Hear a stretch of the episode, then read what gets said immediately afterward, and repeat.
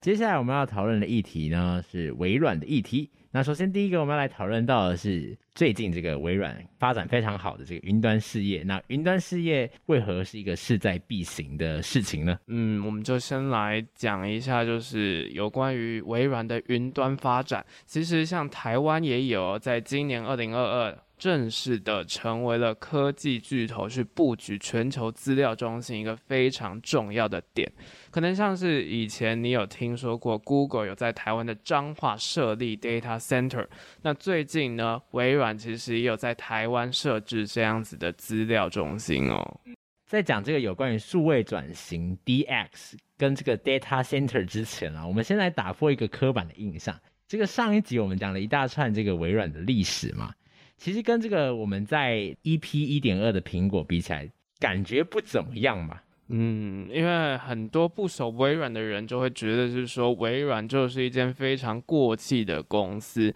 它好像就只是靠占领了整个 PC 市场的份额去赚大家的钱。那随着现在大部分的人呢，通常都是用手机嘛，那用手机的时间反而好像已经比电脑长了，它是不是会因为这样赚不到钱，要跟这个市场 say goodbye 了呢？只能靠强硬的手段并购其他公司存活下来。其实真的微软是并购蛮多公司的，像是前面有提到的 Nokia，还有这个 Skype，我们刚才还没有提到。那怎么会有一种这个越买越惨的一种感觉？吼。嗯，会这样说，就是因为你看 Nokia 也不成功嘛，然后 Skype 好像现在也不知道去哪里了，对不对？就好像是说这种我们对于科技的想象，通常就是要非常的酷嘛。那这种不酷的公司呢，是不是就只是在一直吃老本呢？哎，不过啊，现在这个微软啊，其实还是上市公司第二名呢，甚至今年有一度啊，它短暂的超越苹果，然后又跌回来变成第二名。所以啊，其实呢，像是这些并购的公司啊。里面的 Skype 啊，它其实后来转型成我们很常用的会议软体 Teams 里面的一个通话的功能。这个情况其实跟刚才就是很像收过来是一个很这个没落的一个公司的一个情况，其实正好相反。在这样子二零二二年景气非常不太好的一个时机啊，它其实是很抗衰退的公司。嗯，那会变成现在还活得好好，甚至它成为了云端算是领先者的最大原因呢，就是因为云端这个服务，也就是二零一四年换 CEO 成为印度裔纳德拉之后呢，他全力发展成以云端为主的企业这个策略。不是很多人常讲说物联网 IoT 吗？其实这个概念呢，主要就是靠云端网络做到的。嗯，应该还蛮多人就有听过物联网这个东西。那具体而言，物联网到底是什么呢？简单来说啊，物联网就是一种可以个性化去调整。你可以想象一下，就好像是有一个智慧版的妈妈帮你做很多事情，像是叫你起床啊，帮你煮咖啡、调空调温度的服务。那要做到智慧控管这些非常重要、仰赖云端运算的这些应用呢？这些智慧家具它的背后的这些服务就是 IoT 物联网哦。虽然我觉得刚才听起来那个比较像智慧佣人啊，不过这个完整的物联网就是需要透过这个语音啊，还有定时上到的服务，那也就是这个要透过这个云端的伺服器，也就是电脑，那收取到个人的资料，并配合 AI 做出回应。嗯，也就是这个运算的比重会非常多嘛。那我们就简单用咖啡机来思考好了。如果你是一个做咖啡机的公司，你服务的对象假设它的量很多好了，那因为每个人都要喝咖啡嘛，而且大家喝的时间点，有些人想要喝早上，有些人想要喝下午，或者是说他想要的配方，它的比例是不一样的。这些生产咖啡的机器呢，因为每个人的想法。不一样，所以它必须要是能够同时支援这么多人需要的内容的。所以如果它只是透过个人电脑架设伺服器的话呢，就会是一个非常麻烦的事情。嗯，而且还要做到这个全年无休运转啊，还要需要这个 IT 人员来维护啊。因为这个软硬体其实都是要维护啊，所以外包给其他专业软体公司的成本其实是非常高的。嗯，那就有公司想到一件事情啦，就是那如果我是一间专门提供云端的公司呢，就是我们可以透过像是以微软来讲了，就是 Azure 嘛，那我们透过 Azure 去储存这些客户喝咖啡偏好的那些资料，然后维护啊这些机房都放在各自区域里面的 data center 去管理。那算不算是一件很完美的事情？就不用自己来设置自己的伺服器呢？的确是一件非常方便的事情哦。像是 Azure 啊，其实微软都已经帮他们设计好，不用这些基础设施的费用，它的这个整个运算是以时来计费的。那就是有点像这种网咖的感觉啊，你用多少就算多少的那种氛围啦。嗯，这种既有伺服器，然后还有云端基础事业的整合，这种 business model 就是微软赚钱的大原因啦。目前它其实已经占了整个微软营收的至少三成以上了。嗯，那它这个服务的对象不是以所谓的个人户为主，大部分都是以大企业为主。这个 Windows 的市占也是可以相互结合的。这个相较于我们之后会谈到这个亚马逊的 AWS 高，这个 A W 主要服务的对象是以这个中小企业为主。嗯，那回过头来来讲，这种把资料和服务搬到网络和云端上面的工作，就是我们熟悉的一种名词——数位转型，也就是刚刚提到的 DX（Digital Transformation）。但这个概念我之所以会很盛行呢，就是因为现在非常多的企业想要数位转型。那想要数位转型呢，第一个任务就是要上云。那上到云端这种 data center，其实就是一个很省成本的考量点。然后啊，微软设立的 data center 还可以让整个营运的成本降低。同时，这些 data center 呢，因为它必须要去培养一些技术人才嘛，就是才能补足云端这块的技术，所以呢，还会再创造一些就业机会这种东西。它就可以带动这个周边的一个技术的资源人才，满足那个地方的一个技术人才的需求，也满足这个想要上云的本土企业的招募的需求啦。那至于为什么会选在台湾呢？其实是因为这个东南亚企业加入数位行列的意愿，其实慢慢在提高，也因此台湾资料中心的战略地位就跟着提升。那甚至还有美洲跟欧洲的客户，如果他想要拓展在亚洲的业务的话呢，也基于这个绿能啊，还有人才供应稳定的相关的因素，也会选择在台湾做数据存放的基地。嗯，那这种混合云的形式，也就是地端他们自己的自家伺服器和云端这种公有云的形式，其实是现代社会的主流。因为现在很多的企业就是想要保留那种远端工作，但是呢又可以调整成实体的这种弹性。那后来呢，因为有疫情嘛，更是加速了这种数位转型的发展。一般来讲，我们现在的数位转型呢，从以前的线上化，其实已经慢慢的走向像是 AR、VR 这种应用的虚拟化，然后呢，甚至已经到了另一种境界，就是环境运算化。那这个意思呢，就是指说，其实，在某一些领域，其实已经可以创造出单一而且是一致的那种使用者体验，并且是透过 DX 去建立起以使用者为主的服务，也就是非常多个性化的这种服务。嗯，那其实，在这个 EP 零点二的时候啊，我们就已经曾经提过这个 Ice 服务的概念。那这个 Ice 就是所谓的基础设施级服务。那其实很多企业就是看上这个云端所带来的一个价值啊，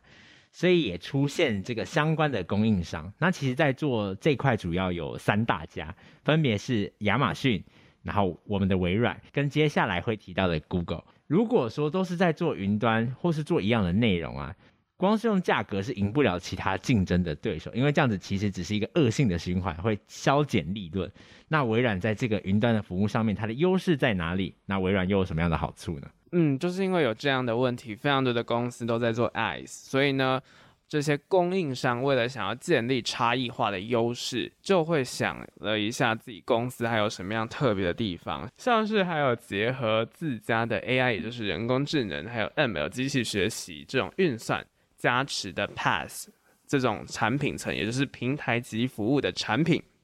又或者呢，他们也可能采取的策略就是打包上架自己内部的 SaaS，也就是软体级服务的产品。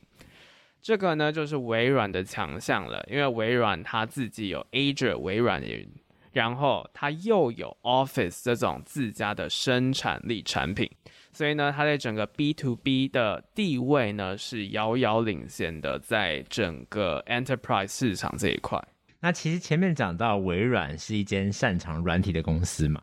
这些长期累积的软体实力啊，让微软可以把这些软体就直接搬到云端上面来，那变成说即时服务或是 Azure 这样平台的服务啊。就可以结合的相当完整，这样的生态系就相当的完整。没有错，就像是 Office 原本是套装软体，那现在变成 Office 三六五这种订阅型的模式。那再来还有一点呢，就是这种发展云端其实也奠定了跨平台装置的需求。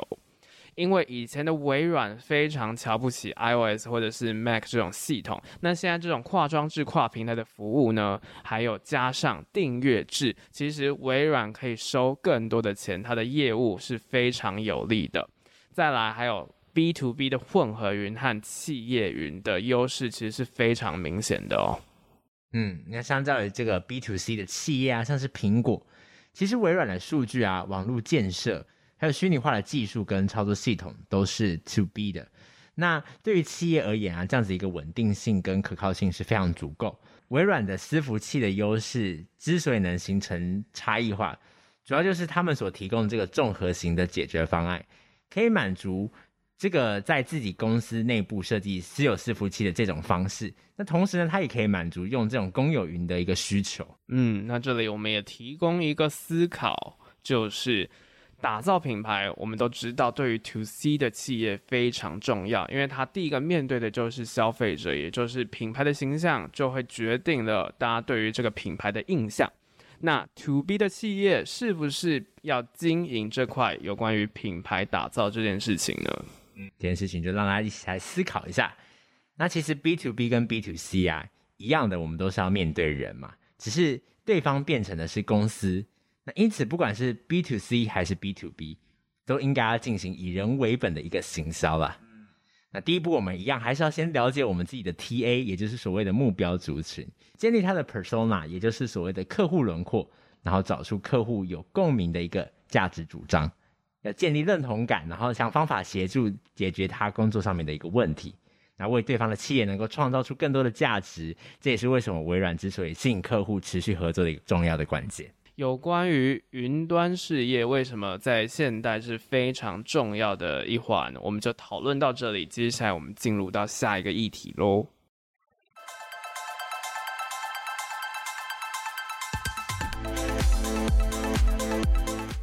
接下来我们要来探讨的议题啊，就是非常重要的议题哦，有关于领导者要怎么样让旧企业转型。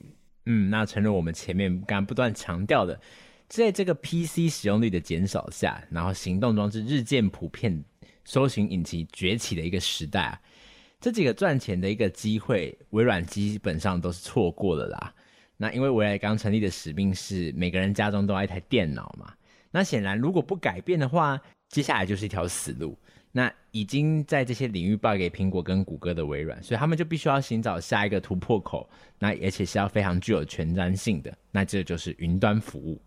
嗯，尽管亚马逊呢，它是算是比较早进行整个云端服务的先驱，但是呢，微软之所以还可以在云端服务这一块继续发展，他们当时就想到的，就是因为他们的 To B 这个地位是没有办法取代的，而且它还有亚马逊没有的，就是它有非常多的自家生产力软体，所以结合起来，它就是一个非常特别的。云端服务，那这个上一个议题我们就谈论到这个转型成功的原因，是因为云端嘛。而这很大的功劳，其实就是在二零一四年上任的微软执行长纳德拉的手上完成的。嗯，这里我们先进行一个思考，就是有关于这个转型的点，就让我想到一个点啦，就是我们都有学过中国史嘛。那中国的清朝末年为什么是不敌西方的呢？因为像是在中国意识到说，哇，原来西方有这么厉害的技术，他们进行了变法。运动或者是改革，那为什么这些改革到最后都是失败的呢？我自己认为，中国清末的一个改变，就是虽然很多外在的一个策略上面是改变的，可是有一个东西似乎那个根植在最深处的那个东西是无法改变的，那种造成这个贪腐啊，或者是无法这个有效的一个执行的那个最根源的东西没有办法改变。嗯，很根本的就是那种文化层次的是没有办法改变的，尽管是进行上是。自强运动那种就是洋炮的那种设计，但是基本上如果是从整个体制上面没有改变的话，对于整个来讲的话，当然西方的技术啊、西方的思想都已经比中国当时要来的先进多了，所以这种创新和改变的力量就是当时清末没有的。那这个其实是非常困难的，尤其是如果是这个应用在微软这样大的公司来讲，其实真的也是蛮不容易的。那可是这个新上任的执行长纳德拉，他是如何让这个老公司的这个官僚文化松绑的呢？也就是啊，纳德拉他在当时二零一四年上任的时候，他提出了一个有关于改变微软的愿景，就是强调说，微软它是一家结合了生产力和平台的企业。相较于当初盖茨想要的点是让每个人家里都有一台电脑，他决定改变了微软的方向，变成是行动优先、云端至上，想要创造这样的世界。也就是说，他决定回过头来去推广微软旗下的服务，把它们进行数位化和云端化。那他还讲一个让人印象深刻的话。因为科技的变化非常的快速，那在创新的这条路上，微软毫无疑问是落后的，所以必须要转型。其实这一点上任的这个 CEO 鲍尔默其实也是知道的，但是他没有那个能力能够去做出改变。但如果是因为嫉妒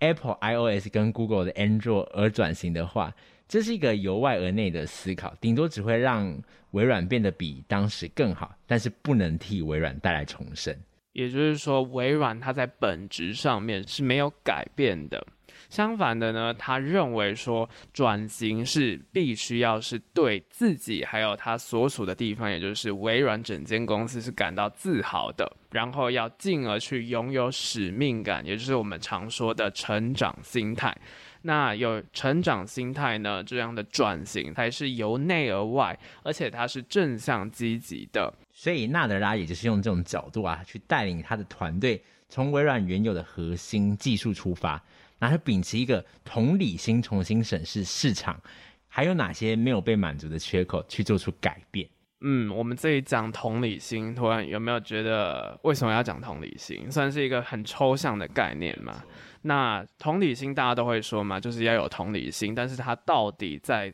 微软这间公司，为什么它会是改变微软一个非常重要的一个核心特质呢？嗯，就是如果说同温层啊里面没有同理心的话，你其实很难去发现别人的需求，很难从别人的角度去检视目前还需继续进步的一个地方。又甚至说，同理心其实是可以替这个身心障碍透过科技去改变生活，让整个社会是更加的进步。真正发挥科技相当重要的社会价值。嗯，这也是第二任 CEO 鲍尔默没有让微软大幅突破的一个关键原因。因为在鲍尔默身处的时代是一个微软非常厉害的时代，就是微软主义的那种感觉。所以呢，他始终是透过微软本位的方式去推行所有的产品的。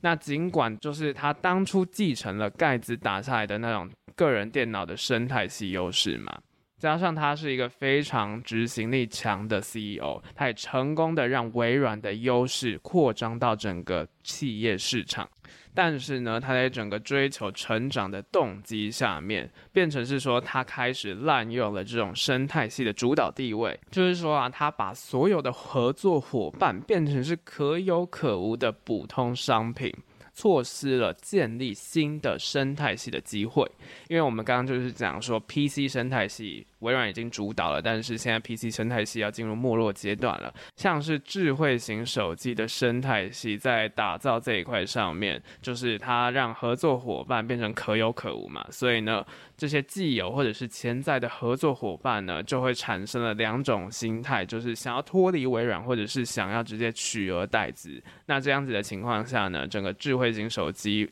的微软生态系发展来讲，其实就是没有机会的。不过，正如同刚才讲到历史的时候谈到的，微软在近代的时候啊，有许多的发展其实都是出自于鲍尔默的手上，他任内自己的一个强大的一个愿景跟坚定的决心才得以诞生的。这些产品包括大家耳熟能详的这个 Windows 的 Azure 跟云端化的 Office 三六五。嗯，那相反的呢，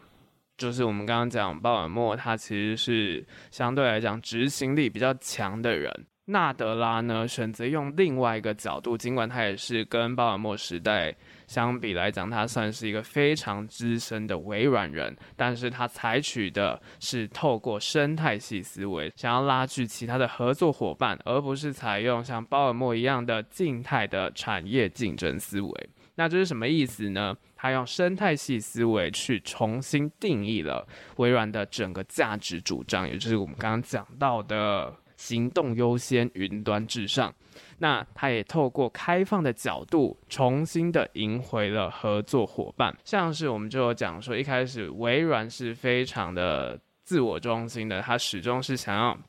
让大家都停留在 Windows 这个平台，垄断这个平台嘛。所以呢，当纳德拉推出了支援 iOS 还有 Android 的 Office App 的时候呢，就非常的特别，因为这是在鲍尔默时代不可能发生的事情。还有刚刚在历史的时候讲到的，他决定拥抱开放原始码社群，收购了 GitHub 这件事情也是非常特别的哦，因为当初盖茨还有鲍尔默都是对于这种开放原始码社群是嗤之以鼻的。那所以他就以这个 Azure 为为核心，打造一个新的微软的生态系，让这个微软的角色成为客户的运算引擎，协助这些企业客户能够更有效率的完成生产的活动，而不是把自己成为里面的一个主宰，他成为一个可以合作的一个企业的角色。所以其实这个纳德拉也被称作是这个最会合作的一个 CEO 了。那具体而言，他是怎么样推动微软这只笨重的大象呢？啊、我们这边就归纳了三个策略。首先，第一个策略就是领导人必须自己学会新技术。也就是说，你想要让下属学习的话，领导者自己呢也必须要一直学习那些该掌握的转型技术啊，就不能说只是去叫下属想办法去做数位转型，应该是说你数位转型要做到什么程度，你想要做些什么，利用哪些技术，领导者自己都必须要学习到。还有一点很重要的就是，领导者他必须要帮助整个团队去做出最好的决策，也要让大家都可以掌握，并且很重要的点就是要适应这些运用科技的能力。那第二个我们归纳的一个策略呢，是要由内而外重新的建构一个新的文化。要怎么样说服大公司投入当时最小的产业云端？尤其这种大可继续卖 Office 和 Windows 授权赚钱的公司，这个谈判和说服力就非常的重要。那当然也是必须根据这个同理心这个核心概念下手。设想到下属的困难点是什么？如何拿捏既得利益者的权益，又推动新的计划？这边要留一点啊，要让团队达到内部的共识，其实是一件很重要的重点。那像纳德拉，他就打破了传统以 Windows 为中心的一个态度，他就回归到微软整间公司来思考这件事情。嗯，在新文化这点呢，有一个值得和大家分享的，就是纳德拉他在思考改变的时候呢，他其实是有回归本质去思考的哦。也就是他去思考了一下，微软从以前到现在以来的整个商业模式到底成功在哪里？我们刚刚前面就有讲到，是说一开始盖茨的理念就是让全世界的人都有一台电脑嘛。也就是说呢，其实微软一直以来它的那种商业模式可以成功的原因，就是因为它是一种生态系统。那这种生态系统上面是由非常多的合作伙伴构成的，就是像前面讲的，它是透过开放的形式去让整个生态系形成的。那纳德拉也就是回归到这样子开放平台的心态，也就促成了科技史上最经典的并购案之一，就是他成功的并购了商务人士的职业社交网络 LinkedIn，吃下了 To B 非常大的社群，还有很多的资料库。嗯。那第三个我们归纳的策略是呢，要从内部跨部门的沟通，那共同经营求更好，而不只是要透过 KPI，也就是所谓的业绩要求内部竞争，还必须要掌握彼此之间状况持续进步。这个其实还是回到同理心这个概念啦，就是要竞争的是怎么让客户能够继续用微软的产品，而非单纯只是内部个人的竞争。其实我们还是要把团队放在第一位。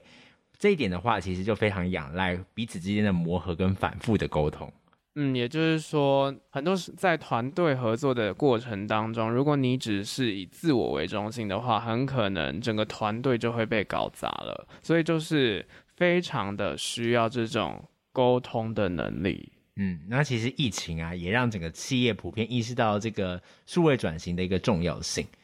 因为不转型的话，真的是很难活下来的啊。嗯，现在太多的东西都是 base 在云端上面了。没有，嗯，没有错。那整体运作的思维也必须要跟着转型。你不能只是我们这个企业商业的模式转型，但是你的整个企业的文化没有转型嘛。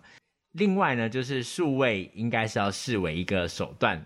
而非只是一个目的而已。所以我们就必须要先理清说这个问题的本质在哪里，避免陷入科技问题的框架。不是说为改而改，而是骨子里的文化没有更新，这是很难在竞争激烈的市场里存活的。回归到整个微软来讲啊，领导人确实是一间公司成功或不成功非常重要的关键。因为领导者有一个非常重要的任务，就是他必须要做出抉择，然后呢，完好的去凝聚团队对于整个决策的共识。在这一块呢，就非常推荐大家去看纳德拉他的著作，叫《刷新未来》，讲到非常多有关微软转型，还有带人的关键，以及有关于微软的发展等等，是一本非常具有启发性的一本书哦。那有关于领导者怎么样让企业转型，我们就先讨论到这边。那我们休息一下，关于整个微软公司的一个总结。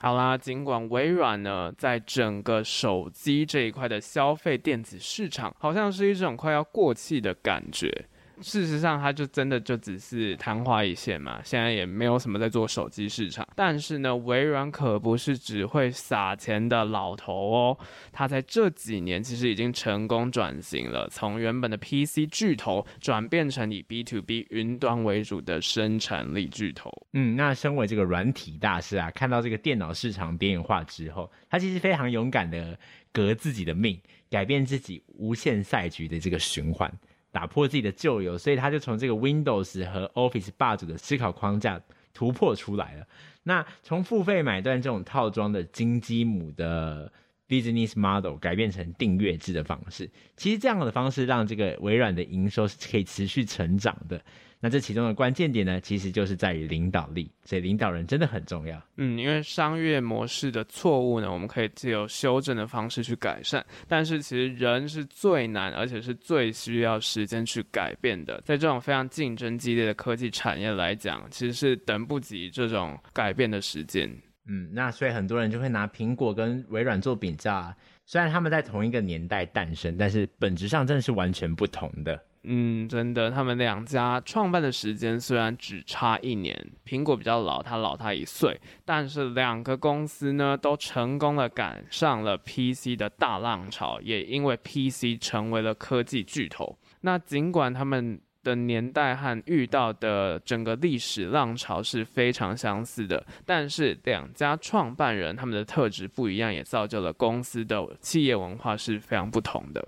像是比尔盖茨啊，就是他在这个学生时期的时候啊，因为他的思维其实还蛮跳跃，其实人家有点跟不上他，就是一度还觉得说这个人应该要降级。然后他本身又是一个蛮过动的人，当时他读的其实不是 coding 哦，他读的是跟法律相关的。但是也是因为这个法律的背景，让他之后在这个反垄断诉讼的时候能够稍微 handle 一下。嗯，那反观贾伯斯呢，他是一个非常厉害的人。他当初在学生时代是一直被要求说：“哦，也赶快跳级跳级。”然后他也是一个有强迫症的人，从苹果的产品上面就可以看出一些端倪。然后再来他的禅学背景，也替苹果的风格奠下了一个基础。那其实走到今天啊。他们也是各自走出了自己的一个特色啦。那苹果是一间靠着硬体赚钱的公司，那微软刚好就相反，强项是软体。嗯，而且啊，他的创办人比尔盖茨就一直让我想到之前我们办 TED NCCU 的时候，有请到大人学的创办人 Brian，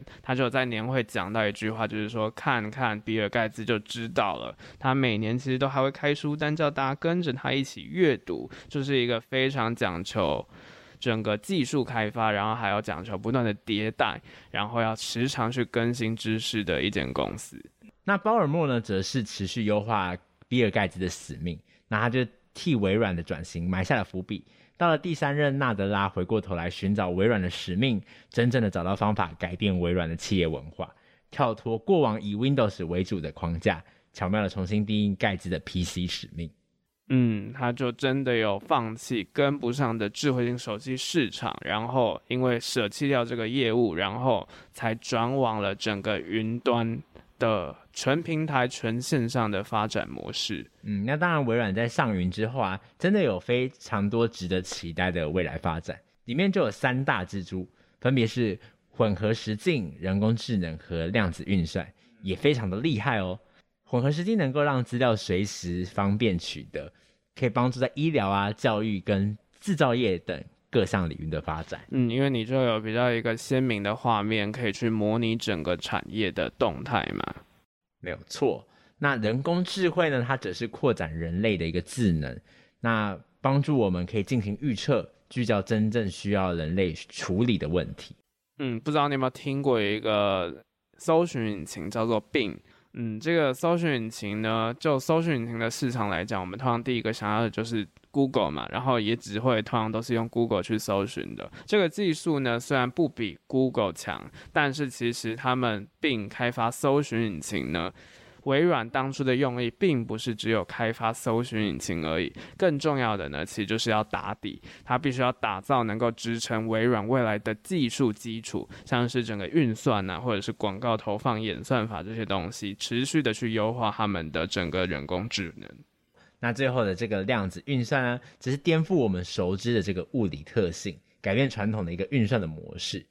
嗯，因为一般来讲，量子运算的概念，它并不是像我们古典位元那种单纯的零和一。一般的电脑，我们都是零跟一这种运算嘛。但是呢，量子运算它可以变成是说，透过多种的组合，又或者是零一两个同时运算，又或者是叠加的方式，可以进行多项运算的能力。虽然听起来是有点不飒飒，不过呢，这样子的一个运算的方式，它就提升了这个人工智慧的这个能力，加速解决现在超级电脑里面要运算很久的一个难题，像是癌症啊、全球暖化这种很复杂多变的大问题，就能够透过量子电脑来解决。那像是以癌症这件事情来讲好了，癌症。我们一般现在最难预测的点，就是因为它有非常多的模式，它可能今天癌细胞突然扩展到肺，然后突然又跑到胰脏，这种不同的模式，其实我们单纯用电脑是非常难运算的。那如果透过量子电脑呢，它其实就可以更大规模，因为它比超级电脑还要聪明，它就可以更精确的去运算，所以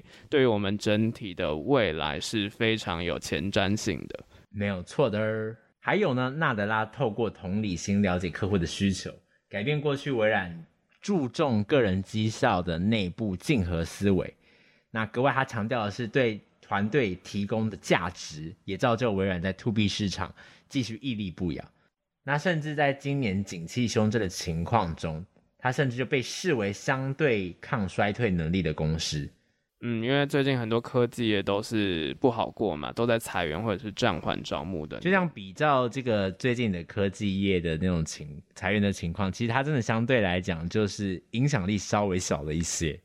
嗯，不过微软也不可能是永远的巨人。虽然微软它在整个商用领域受到景气的影响比较小，像是在商用 PC 或者是 Office 这种生产力软体的地位基本上还是垄断的，不会突然就倒下。但是这也代表了，因为它的高市占率，所以它的整体渗透率呢也已经高到没有太大的成长空间了。除了 Azure 云服务、商用社群 LinkedIn 跟全球服务全云。和全云服务 Dynamics 三六五成长的动能在哪里？还是要持续寻找的。嗯，至于我们刚刚有提到的微软非常成功的转型，是非常值得大家学习的。就是谈到数位转型这件事情，其实我有一本书叫做《二零三零科技趋势全解读》，它的作者金之贤就有提出一个新论点哦，就是不同于 B to B 和 B to C 的这种思考。他就认为说，以前的人可能都在讲 B to B 或 B to C 嘛，但是未来应该是要多针对 D to C，也就是 Direct to Customer 这点去进行思考。